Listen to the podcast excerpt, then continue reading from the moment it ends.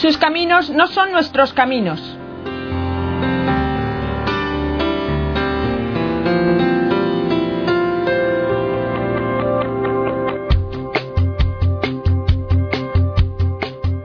En este programa escucharemos testimonios de personas que han dejado a Dios actuar en sus vidas, llevándoles por caminos nuevos y desconocidos, pero al final a una vida más plena y santa.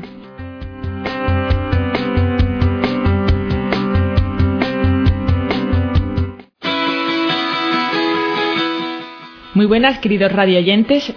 Hoy tenemos ante nuestros micrófonos a la hermana Luisa María, de las hijas de María, Reina de la Paz. ¿Lo he dicho bien? Sí, muy bien. Saludos a todos los radioescuchas.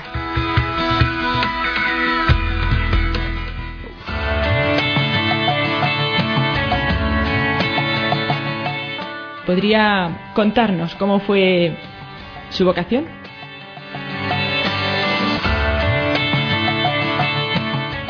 Bueno, eh, el Señor me ha llamado a este Instituto de Hijas de María Reina de la Paz, una comunidad naciente.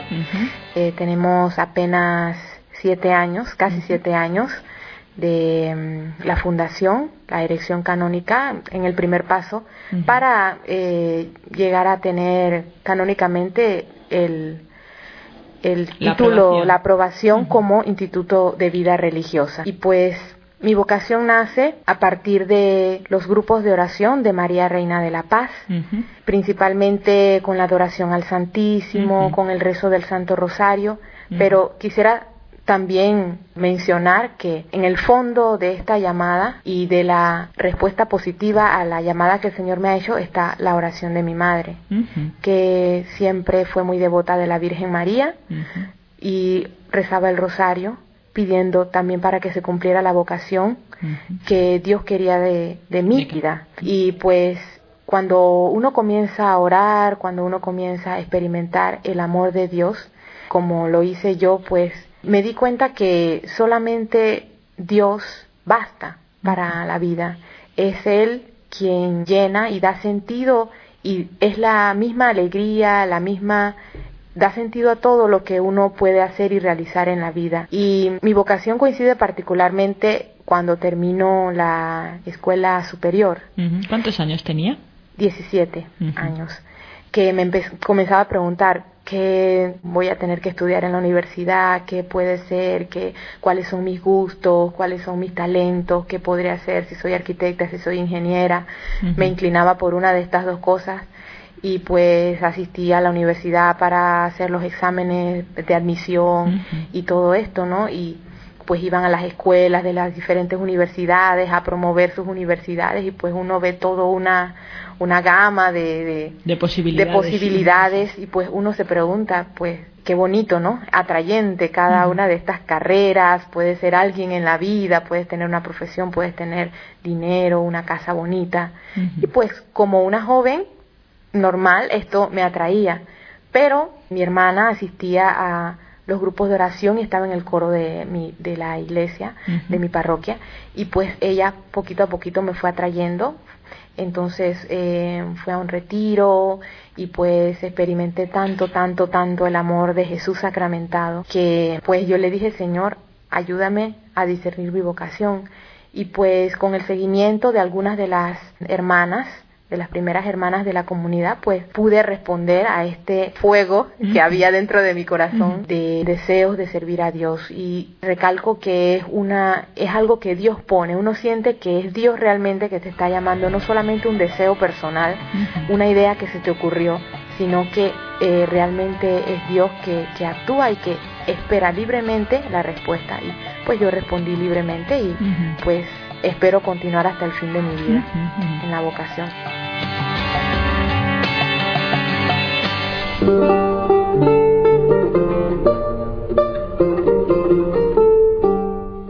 ¿Le fue fácil responder a, la llamada?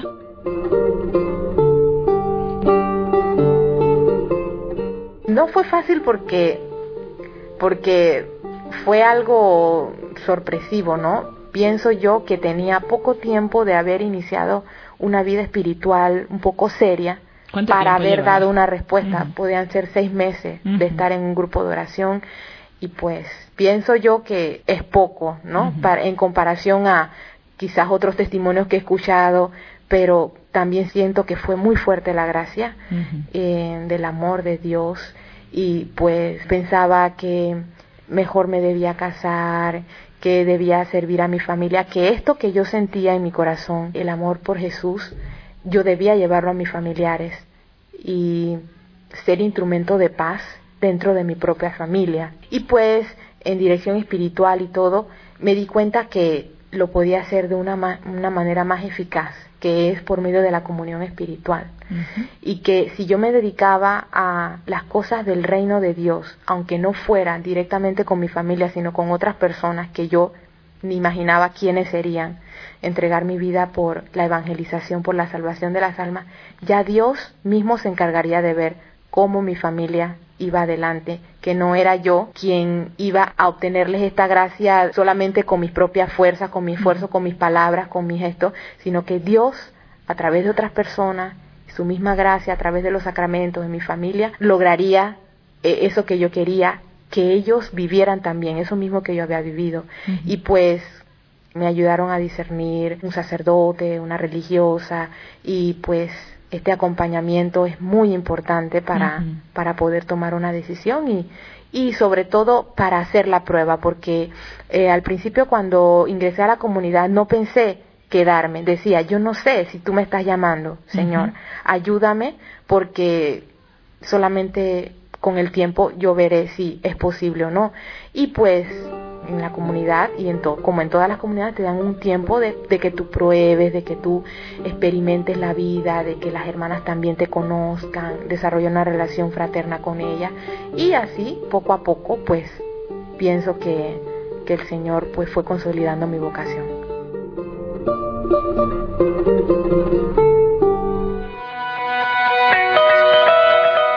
¿Nos podría contar un poco cómo fueron las luchas? O sea, ¿usted sentía miedo?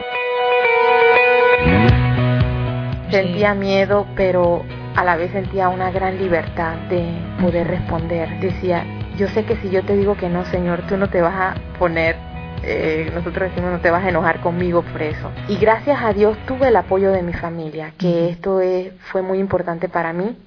Mi madre pues estuvo siempre contenta, ella estuvo abierta siempre mi padre un poco, eh, un poco arisco, pero muy respetuoso de lo que yo sentía y me dijo, anda, vete hija. Y pues también las luchas internas que uno tiene con el mundo, ¿no? De, del orgullo, de tantas cosas que uno dice, Señor, pero ser religiosa es una vocación difícil, debe ser humilde, debe ser mansa de corazón, debes vivir esa, esa alegría continua, tú eres una persona que te que siempre te, enojas muy continuamente y, y entonces le gritas a la gente y le pones la cara y cómo es posible que Dios a mí me esté llamando. Yo pienso que me puede, puede ser que, me, que esté equivocada, pero pensé, Señor, yo me confío a ti. Aquello de obedecer, de someterse a una persona, a un superior, no, ya no puedes hacer lo que tú quieres. Todas esas son cosas que ¿verdad? Y la pobreza, no vas a tener tantas cosas, vas a vivir una vida sencilla, no vas a tener, comprar cuando tú quieres aquello que tú quieres y pues ya no vas a poder tener un esposo con quien compartir tu vida, eh, materialmente hablando, un esposo como tienen las mayorías de las muchachas en nuestro tiempo y pues son renuncias, todas esas son cosas que uno se pone a pensar, ¿seré capaz? ¿Podré yo realizar aquello que siento que debo, que, que me atrae? Y pensé, bueno, solamente probando, solamente haciendo la experiencia de vida puedo tomar una decisión y pues esto me impulsó un poco a... Y también se puede decir que como fue una situación especial, no había entrado todavía a la universidad, no había adquirido compromisos de, de tantas cosas, pues dije, pues no, no entro este año a la universidad y hacemos este año de experiencia y pues si no funciona, pues pienso que el Señor me dejará libre, pero no, eh, todo fue tan hermoso, me encantó la vida, las hermanas, siempre hay problemas, siempre hay dificultades, siempre hay que uno duda, que uno dice no, pienso que no, pero luego te encuentras con la hermosura de la vida, ¿no? De, de vivir aquello que dice el Salmo, uno de los salmos en las laudes, hoy leíamos y siempre me acuerdo de esto, dichosos los que viven en tu casa alabándote siempre sentí que, que, es un privilegio, no tanto como un deber, sino un privilegio poder servir a Dios, estar en su casa, tomar de él la fuerza para seguir adelante y, llevar a todos la paz.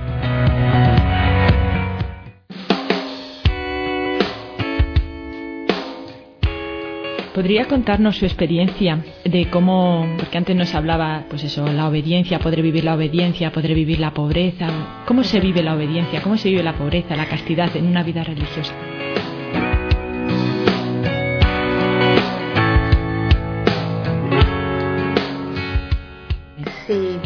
Cuando abres tu corazón a Dios es más fácil obedecer, porque yo pienso, por ejemplo, en los ángeles o en la Virgen Santísima, ellos que ya están en el cielo, y cuando Dios les pide algo en favor nuestro, no es que ellos se demoran cuatro o cinco minutos para pensar si, si es correcto lo que Dios les dijo o no. Como ellos aman tanto a Dios, para ellos no es solamente una orden, es un privilegio poder hacer algo de lo que por Dios.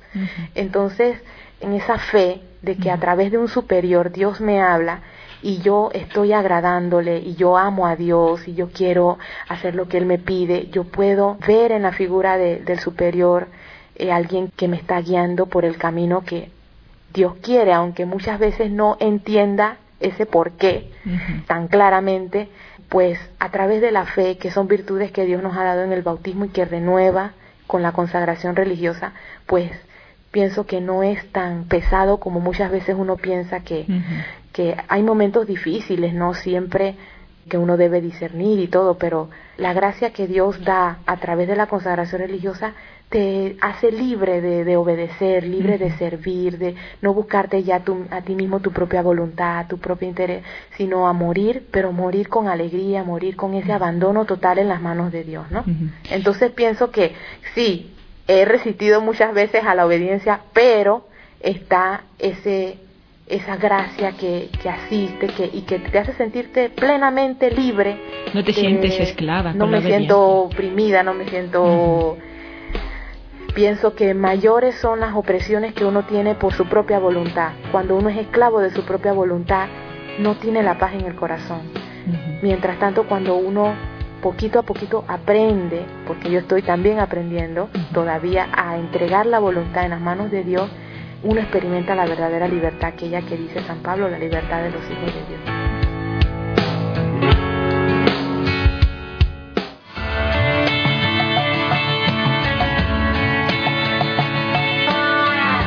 ¿Y el voto de pobreza?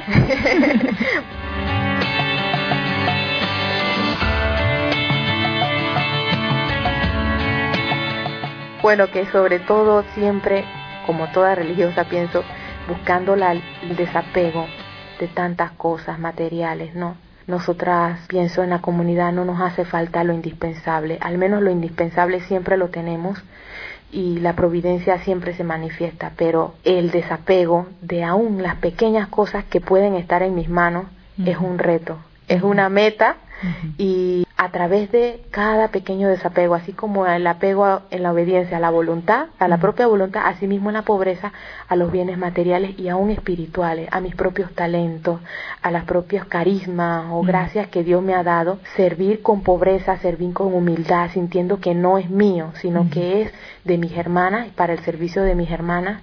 Y pues así también conquisto esa libertad y esa alegría, la alegría de sentirse que vivo para los demás, que no tengo ninguna algo material o mío propio que me esclavice y me impida abrirme al, al hermano. Pues ahora queda el voto de castidad.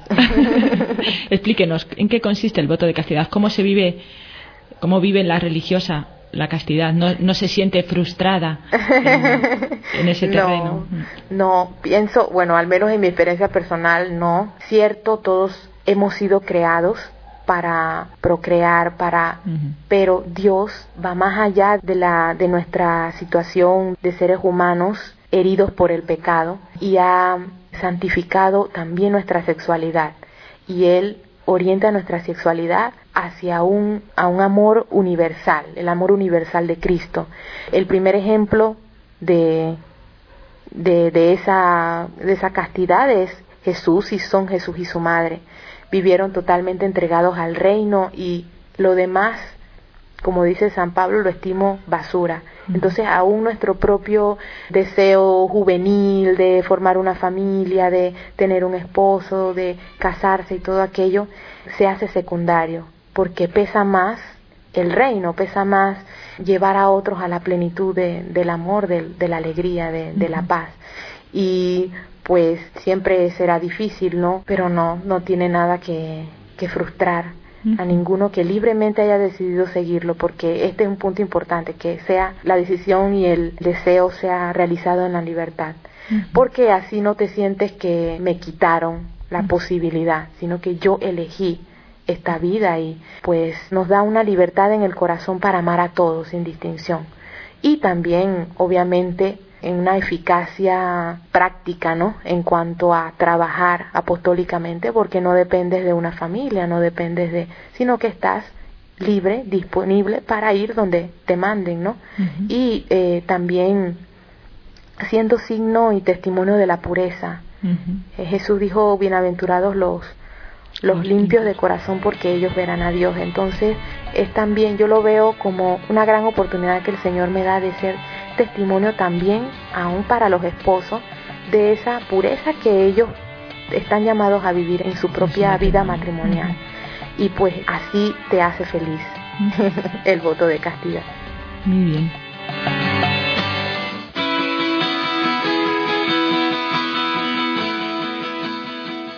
Hermana María Luisa, ¿y qué diría a los jóvenes que están buscando pues su vocación, qué es lo que Dios quiere de ellos, cómo hacer para encontrarse con esa voluntad de Dios?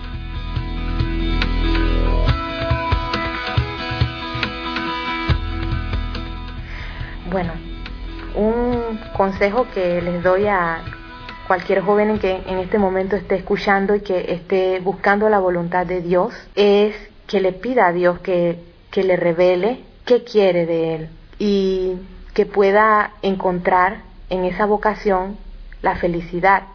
Yo lo hice, yo hice la prueba y el Señor nunca desoye la oración hecha con fe y con amor. Recuerdo que al inicio de mi vocación estábamos preparando un retiro para los días de en mi país se realiza el carnaval de una forma muy un poco desenfrenada. Y los jóvenes de las parroquias se van a retiro por cuatro días. Aprovechamos para orar, para estar con Dios. Y pues estábamos preparando este retiro con una vigilia de, adoración al Santísimo Sacramento. Y pues al inicio, ya cuando eran las 10 de la noche, pues todos muy contentos, muy animados, cantando y adorando al Señor. Pero cuando ya eran las 3, 4 de la mañana, pues algunos ya se fueron a sus casas, otros nos quedamos allí, pues ya se estaban como que medio durmiendo. Y pues yo estaba orando y le dije en voz alta a Jesús, sin pensar que los demás estaban escuchando, ¿no? Que estaban, pensé que estaban todos dormidos, porque la verdad es que teníamos unas caras que, pues propio nos estábamos durmiendo. Y yo le dije, Señor, te doy gracias por este momento y quisiera que tú me concedieras la gracia de saber qué tú quieres de mí en la vida. Si tú quieres que yo sea una religiosa, si tú quieres que yo me case o que me quede soltera, que sirva de alguna otra manera, que espere. ¿Qué debo hacer, Señor? Ayúdame. Yo confío en ti y que tú hablas al corazón. Claro, no fue una voz del cielo que me respondió inmediatamente. Al pasar de los días, con el retiro, la oración, los acontecimientos, me di cuenta de que Dios me quería para sí, me quería para su servicio y que yo me sentía feliz, me sentía libre, gozosa, no era algo que me oprimía. Y siento que fue eso lo que me dio a mí el punto de discernimiento, ¿no? Porque no es que Dios se te aparezca, ni una voz del cielo que te hable, quiero que sea, no, es aquello que tú estás sintiendo que Dios pone en tu corazón y la libertad y la alegría que tú tienes para responder, aunque si en un primer momento te asuste una primera idea, ¿no? Entonces, ese es el sería, ¿no? Una recomendación que les doy. Pídanle al Señor que les revele a través de la oración y a través de los acontecimientos, de las personas con quien ustedes se encuentran, que, que se manifieste, que, se manifieste, porque Él nunca les va a dejar así con el signo de interrogación. Siempre va a llegar la respuesta. Muchas gracias. Y ya para terminar, ¿podría explicarnos cómo realizan su carisma o su misión ¿no? de intercesión por la paz? ¿Es este su, su carisma? este es nuestro carisma, sí, es la intercesión por la paz. Y bueno, explicando primeramente qué significa la paz. No tanto, aunque está incluido en nuestro carisma, orar por la paz entre las naciones, pero no tanto una paz que se obtiene a través de los diálogos diplomáticos, de o simplemente una paz que es ausencia de guerra, ¿no? Sino que es la paz que proviene del perdón, el perdón que Dios nos da en su Hijo crucificado. De allí está la, la, fuente de la paz. Y cuando en la resurrección eh, Jesús, el día domingo al atardecer, se le apareció a los apóstoles, les extendió las manos y les dijo, la paz con ustedes. Es una paz que indica perdón, ¿no?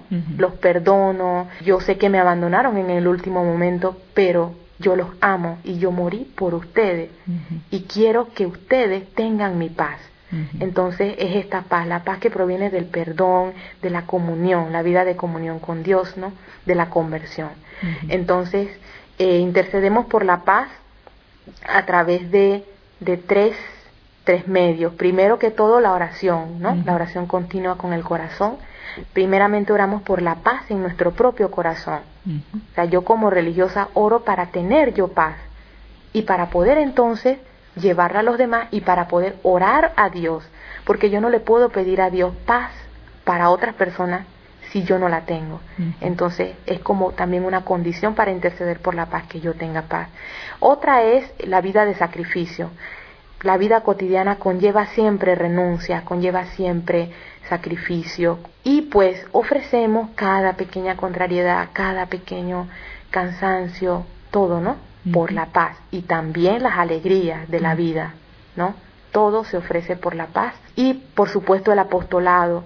Realizamos pues este sobre todo la pastoral de la espiritualidad que consiste pues en retornar a esa fuente que la Iglesia siempre nos ha ofrecido, que son los sacramentos, la vivencia de los sacramentos con el corazón de una forma seria y este los grados de oración, la vida de oración en que consiste la vida de oración, la dirección espiritual, todo aquello, ¿no? Y sería eso, ¿no? La pastora de la espiritualidad y pues tenemos como proyecto crear en el futuro casas de retiros para acoger a las personas que quieran hacer experiencia con nosotros de una vida de, oración, de estar una semana o un mes o quince días. para encontrar a Dios, encontrar esa paz, pues, de la que nosotras queremos ser testigos y, mensajeras. Muchísimas gracias, hermana María Luisa, por su testimonio, por sus palabras. Espero, queridos radioyentes, que les hayan ayudado. Para eso eh, está el programa. Y pues nada más, despedirnos de la hermana y de ustedes hasta el próximo programa. Hasta pronto.